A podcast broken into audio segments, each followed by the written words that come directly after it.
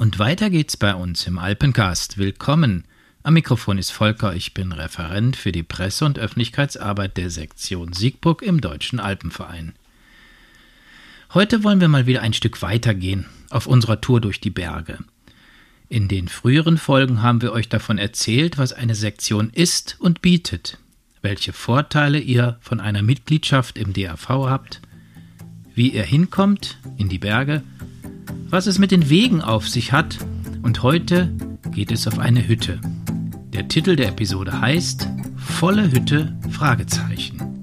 Ich freue mich auf ein Gespräch über die Bremer Hütte. Also, bleibt dran.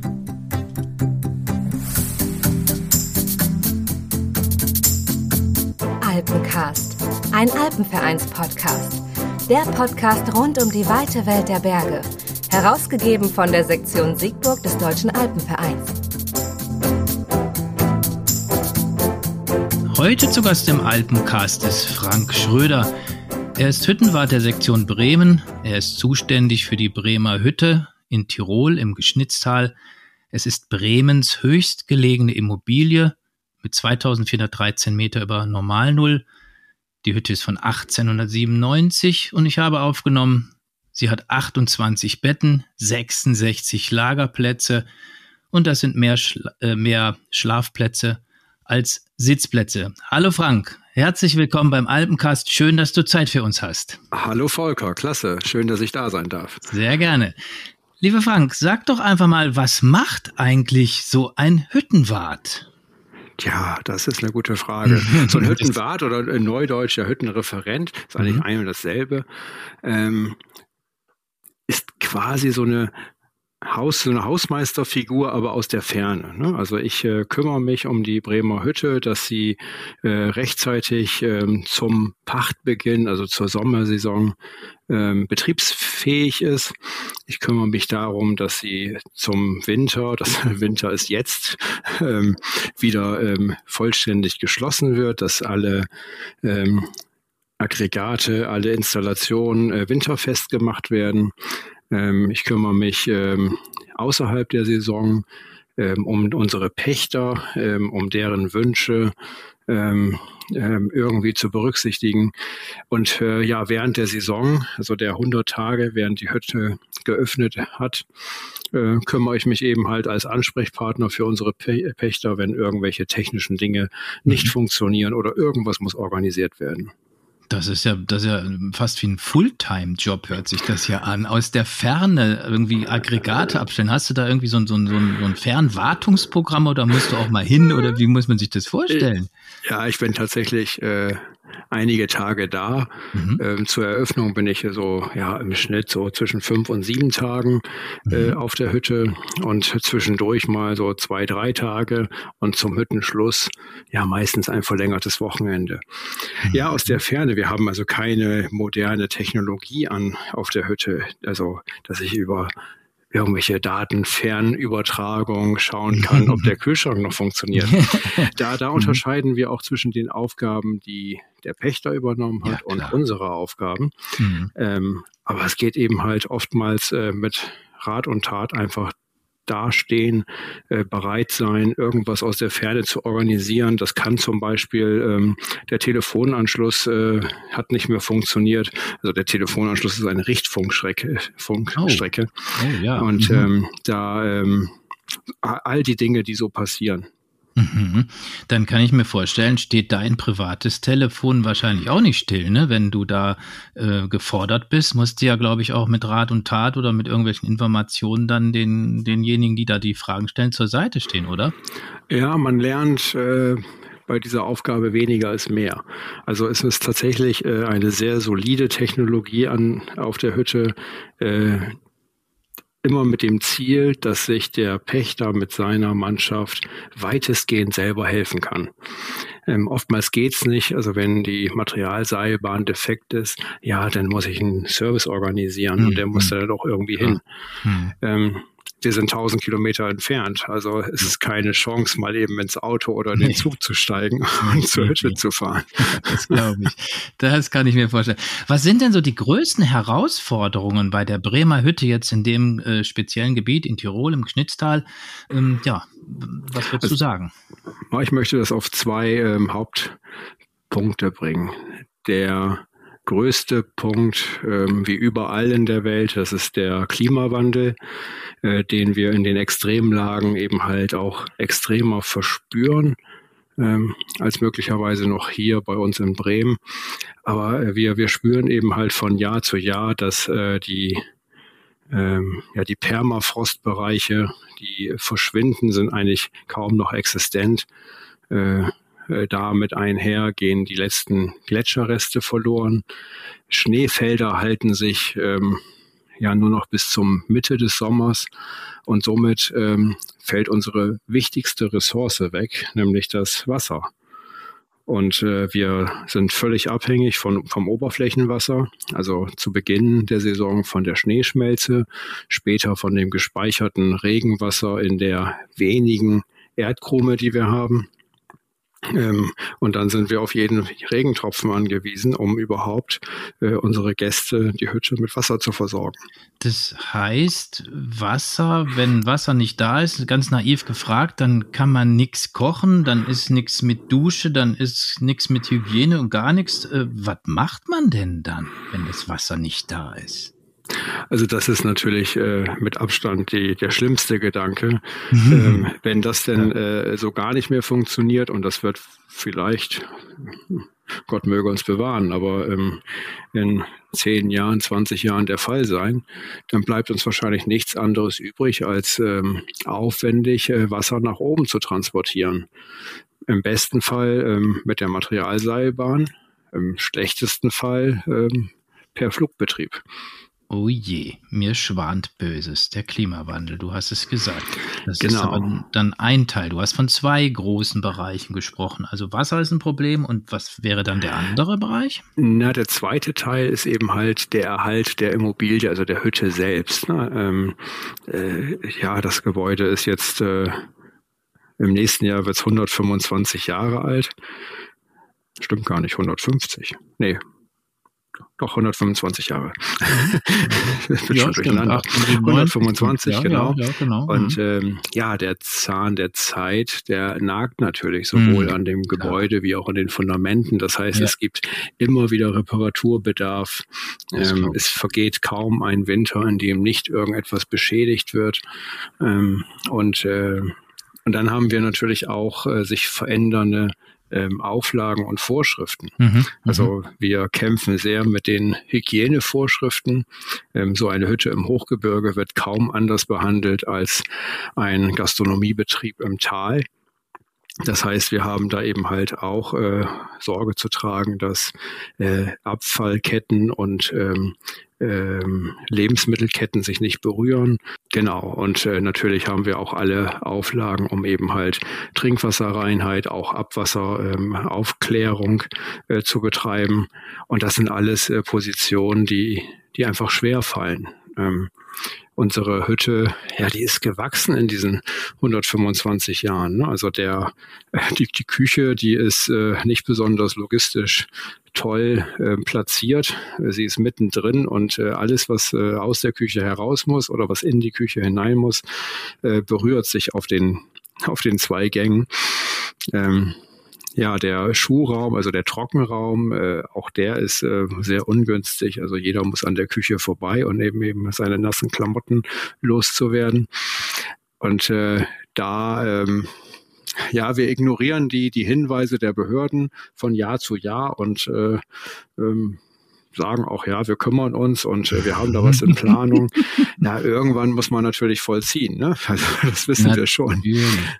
Also du musst keine Angst haben, wir sind ja unter uns und es hört ja auch keiner von den Verantwortlichen zu im Alpencast, so prominent sind wir noch nicht, aber es ist nett, dass du so fair bist und sagst, also das ist schwierig, äh, aber liebe Behördenvertreter, äh, die Sektion ist dabei, sie kümmert sich, also bitte, das wird schon, werden. Was habt ihr denn dann konkret vor, wenn du jetzt sagst, wir kümmern uns. Was sind denn die nächsten Schritte, die jetzt ganz konkret anstehen? Wollt ihr die Küche versetzen oder den Trockenraum versetzen? Oder wie muss man sich vorstellen, wie man jetzt diese Auflagen am günstigsten umsetzen kann?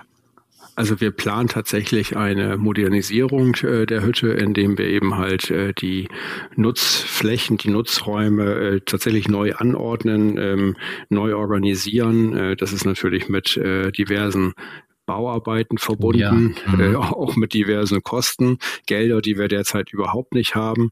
Äh, wir haben in der Vergangenheit äh, verschiedene Dinge machen müssen und äh, es stehen auch noch einige andere Dinge an. Äh, sage ich gleich noch ein Wort zu. Mhm. Ähm, äh, zum Beispiel haben wir im letzten Jahr festgestellt, dass unser äh, Fußboden, ne, im letzten Jahr stimmt gar nicht, vor zwei Jahren, dass unser ähm, Fußboden in, in, in der Stube ähm, ja kurz vorm Durchbrechen war. Also er oh hat sich irgendwie ähm, verformt, äh, weil die Fundamente, auf der das, auf der das Haus steht, die sind ein bisschen abgesackt. Naja, und dann hatten wir eben halt eine größere Aktion ähm, äh, zusammen mit äh, Vereinsmitgliedern, aber auch unseren äh, Pächtern äh, gestartet, indem wir ähm, dass äh, die Fundamente tatsächlich mit Beton, den wir eben halt handgemischt vor Ort wow. aufbereitet haben, äh, unterstützt haben und dann haben wir diese Stube äh, quasi äh, neu geschaffen. Wahnsinn. Wir hatten Unterstützung von einem örtlichen Tischler, mhm. dem Toni, der uns da wirklich sehr geholfen hat. Das ist auch eine tolle Sache. Also die, der Zusammenhalt äh, zwischen den Menschen, die in, im Hüttenwesen ja, tätig sind, der ist sehr, sehr stark. Ja, und äh, die zweite Auflage, die wir noch zu erfüllen haben, äh, unsere Materialseilbahn, also eine sehr, sehr wichtige Versorgungsader, ähm, die entspricht nicht mehr den aktuellen Luftfahrtvorschriften. Luftfahrt? Und, eine Seilbahn unterliegt Luftfahrtvorschriften? Ja, unser Haus liegt ja sehr hoch. Hammer. oh unser. Haus liegt ja sehr hoch. Okay. Und äh, wir haben eben halt ein, ein, ein, eine Materialseilbahn, die ist, äh, ich glaube, so um die 4,6 Kilometer Seillänge. Wow. Und äh, wir haben äh, teilweise deutlich über 100 Meter äh, mhm. zwischen dem Tragseil und dem Boden. Und äh, die Luftfahrtvorschrift, die aktuelle, sagt, äh, 80 Meter ist Grenze. Danach äh, gefährden wir einen möglichen Rettungseinsatz eines Helikopters. Oh. Und äh, da sind wir mit der Behörde ähm, in der, im Gespräch, in der Diskussion. Mhm. Äh, wir haben im letzten Jahr ähm, so als Kompromiss äh, und als Mittel des Zeitaufschubs äh, haben wir unsere Stützen von der Seilbahn rot-weiß äh, angemalt.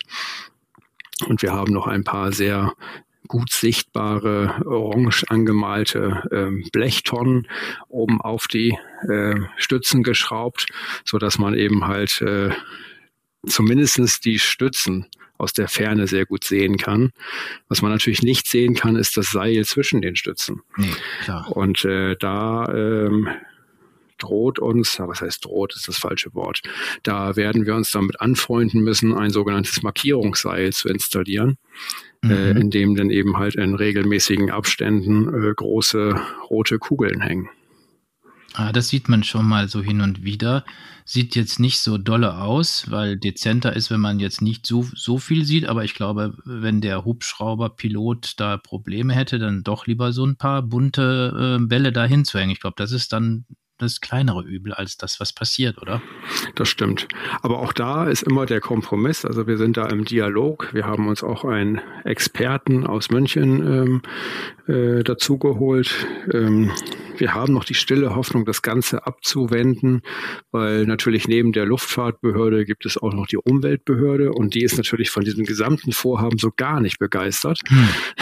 Ähm, nun unterliegt es nicht unserer ähm, Entscheidung, welche Behörde da nun ähm, die den höheren Stellenwert hat. Das äh, muss dann schon das Land Tirol machen. Aber aber wir sind da noch, äh, noch nicht hoffnungslos. Wir haben davon angefangen zu überlegen, was macht so ein Hüttenwart und ich hatte dann auch schon die, die erste ähm, Aussage getroffen, das hört sich ja an, was du aufgezählt hast, wie ein Fulltime-Job, aber jetzt kommen da noch so hochkomplexe und hoch ähm, teure Geschichten auf dich zu. Wie, wie, wie schaffst du das denn in deiner Freizeit, sich jetzt diese ganzen Gedanken zu machen? Machst du das alleine oder hab, habt ihr ein Team in Bremen, wo man sagen kann, äh, Hüttenwart-Team oder, oder ja, wie sieht das aus?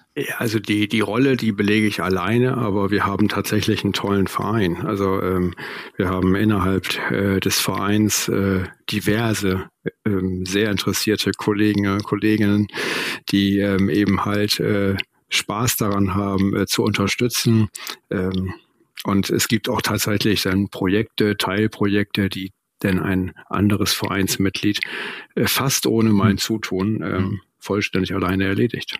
Das hört sich doch auch gut an, dass das äh, dann das, das in, auf mehreren Schultern verteilt ist. Das, das finde ich äh, dann auch, ja, vielleicht in Bremen macht es ja dann auch vielleicht mehr Freude, sich um die Detailfragen kümmern zu können. Ne? Also ja, und das ist sowieso immer das Größte. Also wir fiebern denn schon der, der Neueröffnung im nächsten Jahr entgegen. Dann hat man im Winter so viel geplant und ist voller Tatendrang und dann überlegen wir schon, wie kommen wir hin. Oftmals äh, ähm, nehmen wir uns irgendwie einen kleinen Bus, weil wir dann doch irgendwie eine ganze Menge Leute sind. In diesem Jahr waren wir zu neunt. Und äh, dann ist es natürlich auch eine ja, ökologisch halbwegs vertretbar, wenn wir dann eben halt mit einem Bus fahren. Äh, ansonsten, wenn wir weniger sind, äh, da haben, sind wir auch relativ konsequent, dann nehmen wir den Zug. Hm. Ja, wenn eine gute Zugverbindung möglich ist, es gibt eine perfekte. Wohl, dann ist es auch, glaube ich, ökologisch wie du ja. schon sagst, sehr, sehr sinnvoll, sowas zu machen. Ähm, du hast jetzt davon gesprochen, dass eben auch so doch kostenintensive Dinge anstehen oder in der Vergangenheit ja auch schon umgesetzt wurden. Ähm, wenn ich mir überlege, was das alles nach sich zieht, dann müsste doch eigentlich ein Übernachtungsplatz in der 2413 Meter hochgelegenen Hütte einen Übernachtungspreis nach sich ziehen, der ja schon fast mit einem, weiß ich nicht, Vier-Sterne-Hotel zu vergleichen ist. Also wie, wie, wie ist denn so diese, ja, wie soll ich sagen, Kostendeckung oder, oder Zuschuss? Also wie, was ist das für eine, für eine, für eine Kalkulation? Was, was bleibt bei der Sektion hängen an, an Belastung? Äh, wie muss man sich diesen Kostenapparat denken?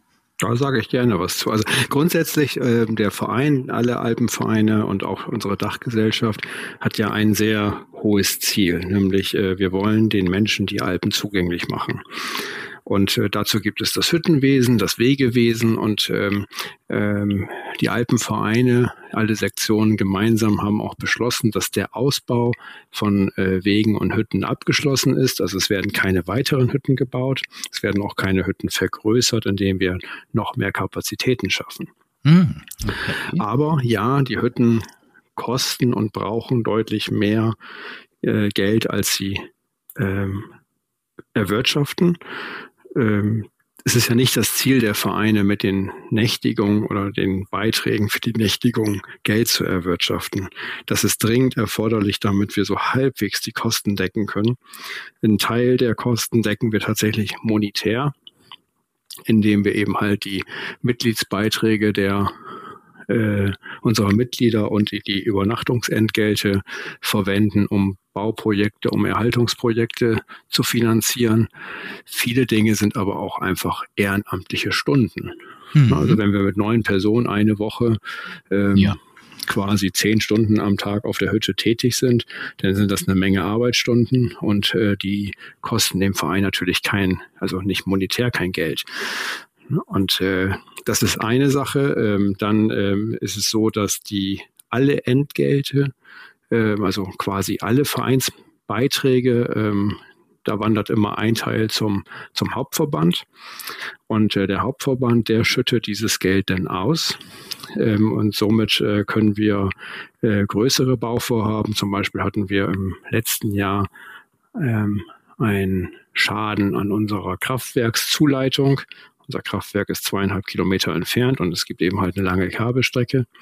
Die war defekt und äh, da wurde eine neue Leitung gelegt und noch ein paar ähm, kleinere Maßnahme der energetischen Sanierung übernommen. Aber das war dann eben halt ein, eine Investition von 150.000 Euro.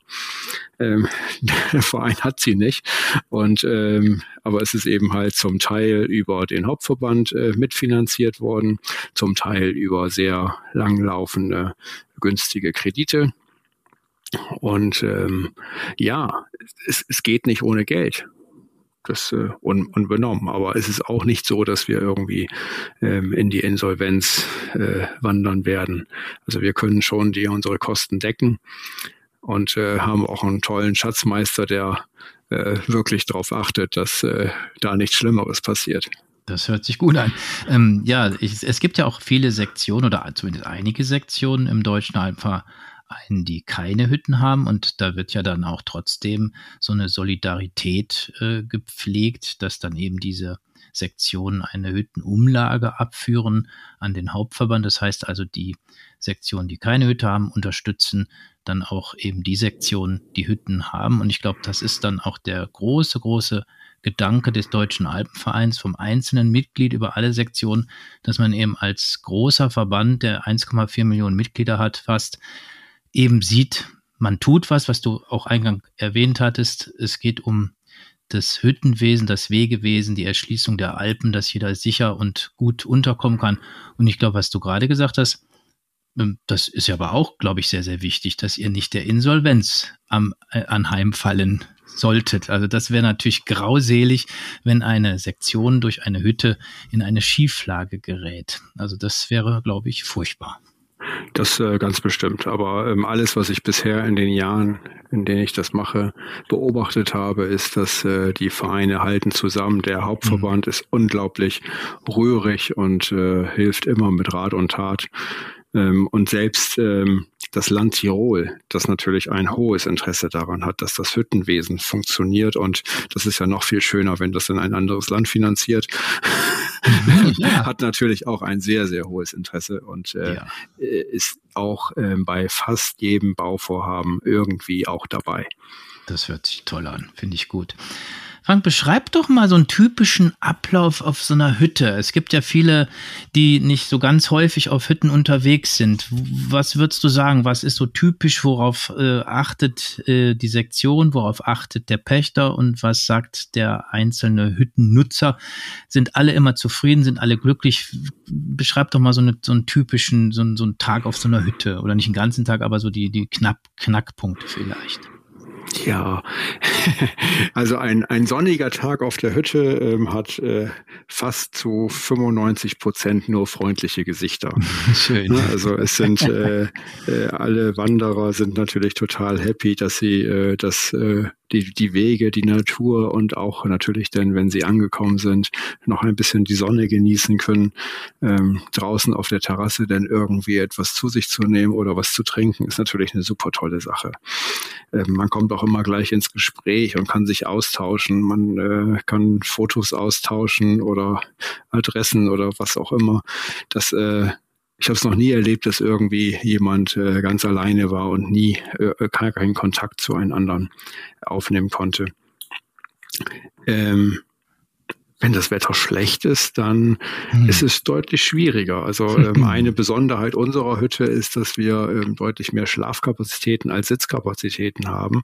Das heißt, äh, wenn keiner draußen sein kann, weil es zum Beispiel regnet oder sehr kalt ist, dann ähm, drängeln sich alle auf die wenigen ähm, Sitzplätze. Äh, wir haben Gott sei Dank für viele Bänke gesorgt. Das heißt, man kann sich dann wirklich sehr, sehr eng zusammensitzen. Aber ja, das ist dann ähm, eben halt auch ein Problem. Ähm, in den letzten zwei Jahren nicht. Äh, da hat äh, ja die Corona-Pandemie Pandemie dafür gesorgt, dass äh, die Abstände eben halt vergrößert wurden. Also wir haben zum Beispiel auch die Hälfte unserer Schlafplätze deaktiviert. Hm. Und ähm, äh, mit all den Konsequenzen. Ne? Aber es naja. war eben halt entspannt durch die Menschenmenge, die dann eben halt deutlich begrenzter war. Aber ansonsten kann das ja auch schon mal ein nerviger Tag sein. Ne? Was äh, auch viele ähm, Neuwanderer ähm, erstmal lernen müssen, ist dann so morgens um kurz vor sechs, dann fängt das große Geraschel an und alle sind irgendwie an dem im Lager am, am Rascheln mit dem Schlafsack und, und suchen irgendwas im Rucksack. genau. Das mhm. sind natürlich auch so, so Highlights, die, die man erstmal lernen muss, äh, die auch toll zu finden. Das kann ich nachvollziehen. Das geht mir ja auch öfter so, wenn ich unterwegs bin. Also die spät ins Bett gehe und die früh wieder aufstehe. Also die Nachtruhe ist dann immer kurz. Aber ich glaube, da ist man ja auch, ähm, da richtet man sich drauf ein, dass man dann eben als Wanderer eben ein paar Tage in den Bergen genießen kann und dass man eben jetzt nicht so viele Stunden da so in einer Engelsruhe schlafen kann. Das nimmt man ja, glaube ich, dann auch in Kauf. Das denke ich schon. Ähm, wie viele Mitglieder hat eure Sektion und wie viel sind davon regelmäßig auf der Bremer Hütte ähm, zu Gast? Kannst du da irgendwie eine Prognose, eine Schätzung abgeben? Wie muss man sich ja, das denn vorstellen? Also wir sind äh, eine ganze Menge Mitglieder. Also das, äh, unsere Sektion hat, glaube ich, so um die 5000, 5500. Mhm. Also es tendiert, äh, pendelt immer so zwischen 5 und 5500. Ähm, wobei das Gros der Mitglieder Kletterinteressierte sind. Ähm, wir haben äh, uns vor einigen Jahren in Bremen an der Universität ein Kletterzentrum gegönnt. Ähm, und äh, das ist natürlich äh, ein super Sport, insbesondere für die nachwachsende Generation. Ja. Die finden das total klasse und die mhm. machen da die dollsten Dinger, von denen ich nur träumen kann. ähm, aber es kommen auch immer mehr, auch Kletterer, ähm, auf die Hütte. Wir haben mittlerweile da auch einen sehr attraktiven Klettergarten oh, äh, installiert. Und ähm, also ich würde mal so schätzen, so pro Saison so 100. Ah ja. 100 Mitglieder. Das ja. sind dann zwar eben ist ein kleiner Teil, aber ich glaube, dann ist es aber auch ein Teil, der dann diese Vorzüge der Hütte auch genießen kann. Ne? Sonst würde man sich nicht entscheiden, sich so lange auf den Weg zu machen. Ich glaube, du hast 1000 Kilometer gesagt. Man ist, mhm. glaube ich, dann 10 Stunden unterwegs oder sowas. Aber das ist doch dann auch der besondere Reiz für ein Mitglied, eine eigene Hütte in der Sektion zu haben. Was wäre denn noch der besondere äh, Reiz der Bremer Hütte? Könntest du noch ein paar Beschreibungen geben äh, für diejenigen, die die Hütte noch nicht kennen? Ich gehöre auch dazu. Ich war leider auch noch nicht auf der Bremer Hütte. Ähm, was würdest du mir in einer Beschreibung so als Highlight, als besonderen Reiz sagen können? Ja, also unsere Hütte ist äh, wahrscheinlich wie jede Hütte in einer atemberaubenden Umgebung. Also wir mhm. haben äh, ein Landschaftsschutzgebiet. Äh, es gibt äh, keine Skigebiete, die irgendwie die Wege kreuzen. Ähm, unsere Hütte liegt am Stubaier Höhenweg. Also selbst wer eine ähm, eine wohl bekannte ähm, Rundwanderung machen will, der kann die Bremer Hütte einbauen. Aber aus meiner Sicht ist das beeindruckendste der Aufstieg aus dem Tal. Also es ist äh, tatsächlich eine äh, sehr, sehr abwechslungsreiche Wanderung. Ähm, man beginnt äh, mit einem sehr sanften Tal, ähm, nämlich das Geschnitztal, ähm, mhm. kommt an einer wunderschönen Alm vorbei und äh, findet dann kurze Zeit später den Einstieg ähm, dann ähm, ist das erste Wegsegment, also das erste Drittel, ähm, führt durch äh, Waldgebiet. Also noch wirklich ähm, ähm, fast ursprüngliche Bewaldung, überhaupt gar nicht irgendwo, wo eingegriffen wurde. Und ähm, dann geht es weiter über ein Hochmoorgebiet äh, äh, mit sehr viel Buschwerk, äh, Gräsern, ähm, ein äh, sehr reißender Bach. Äh, auch die Geräuschkulisse ist total toll ähm, und äh, das hinter sich gebracht, ähm, führte noch an dem an einem See, ein See mitten im Hochmoor äh, vorbei. Und dann geht es auf eine Schulter aus Gletscherschliff ähm, und äh, das letzte Drittel ist tatsächlich ähm, äh, ja Wandern im Hochgebirge auf Gletscherschliff, ähm, fast unberührt, also teilweise 100 Meter lange Steinplatten ohne einen einzigen wow. Riss. Ähm, das ist schon eine beeindruckende ja. Geschichte. Wie viel Höhenmeter und wie, wie lange muss man für den Aufstieg dann so rechnen, äh, die man da absolviert vom Talpunkt aus? Auch das ist natürlich sehr typabhängig. Ne? Und äh, mhm. äh, ich kann mich erinnern, mein, mein erster Aufstieg vor einigen Jahren, der hatte irgendwie so vier Stunden aus dem Geschnitztal gedauert. Ähm, es sind äh, ungefähr 1200 Meter, äh, die man hinauf muss. Ähm, ja, natürlich äh, nach sieben, nach acht Jahren mache ich es jetzt, äh, guckt man sich nicht mehr jeden Stein an und dann ist man etwas schneller. Ähm, also wer ähm, keine Zeit hat, der schafft es in zweieinhalb Stunden.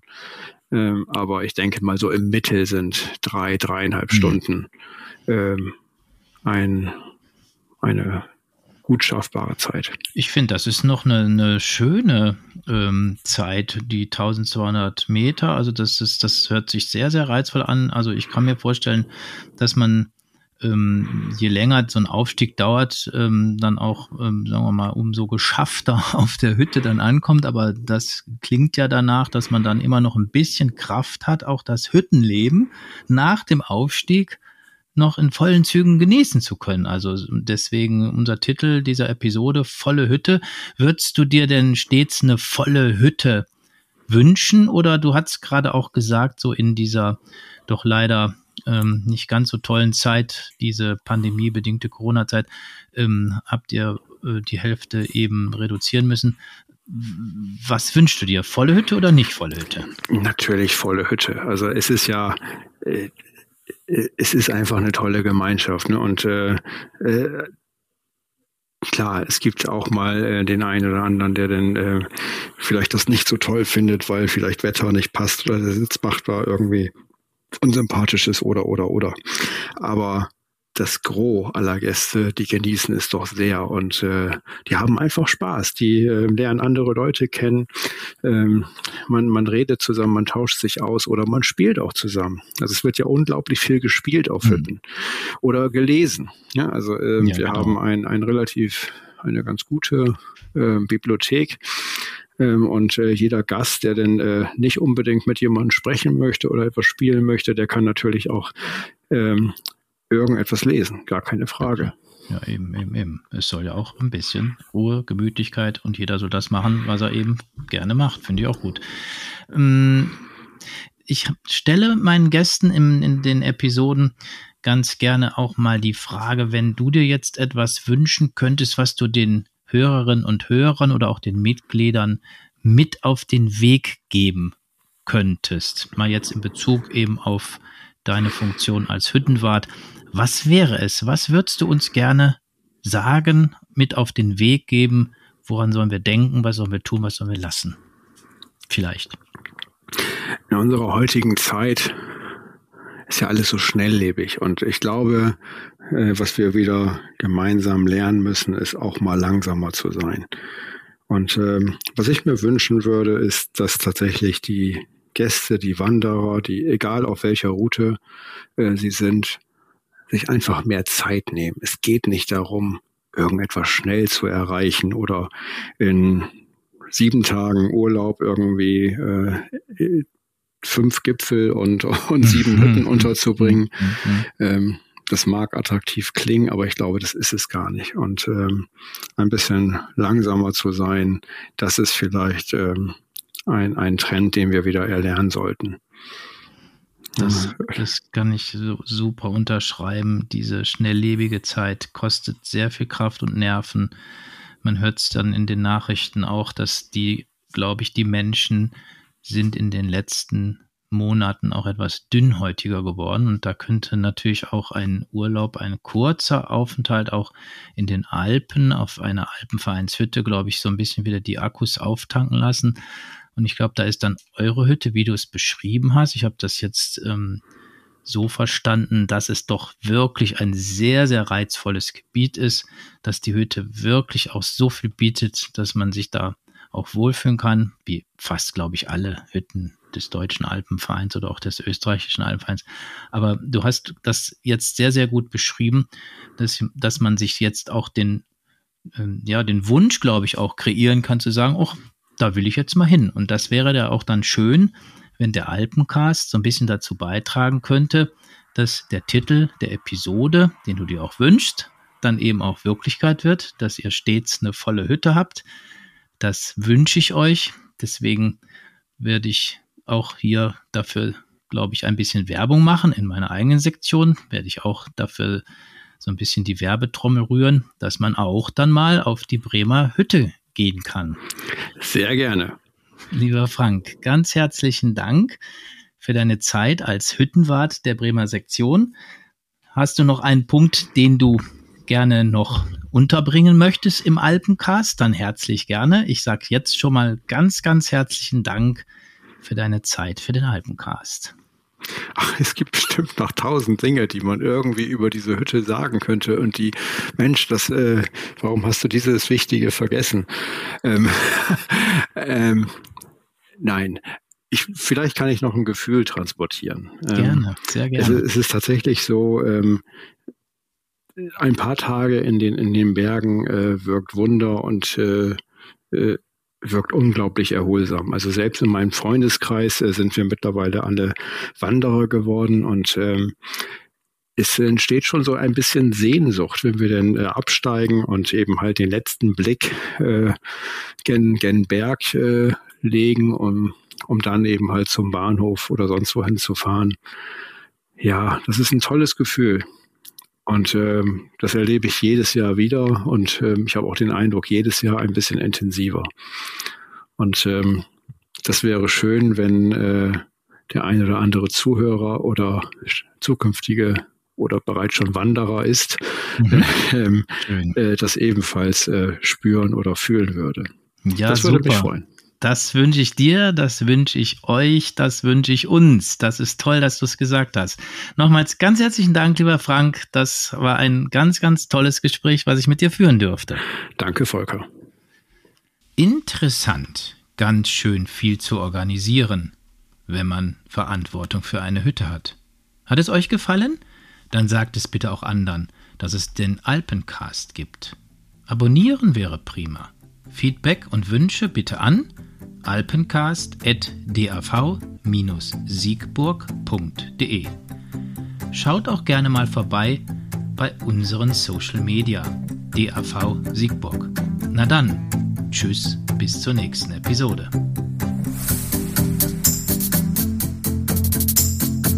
Alpencast, ein Alpenvereins-Podcast. Der Podcast rund um die weite Welt der Berge. Herausgegeben von der Sektion Siegburg des Deutschen Alpenvereins.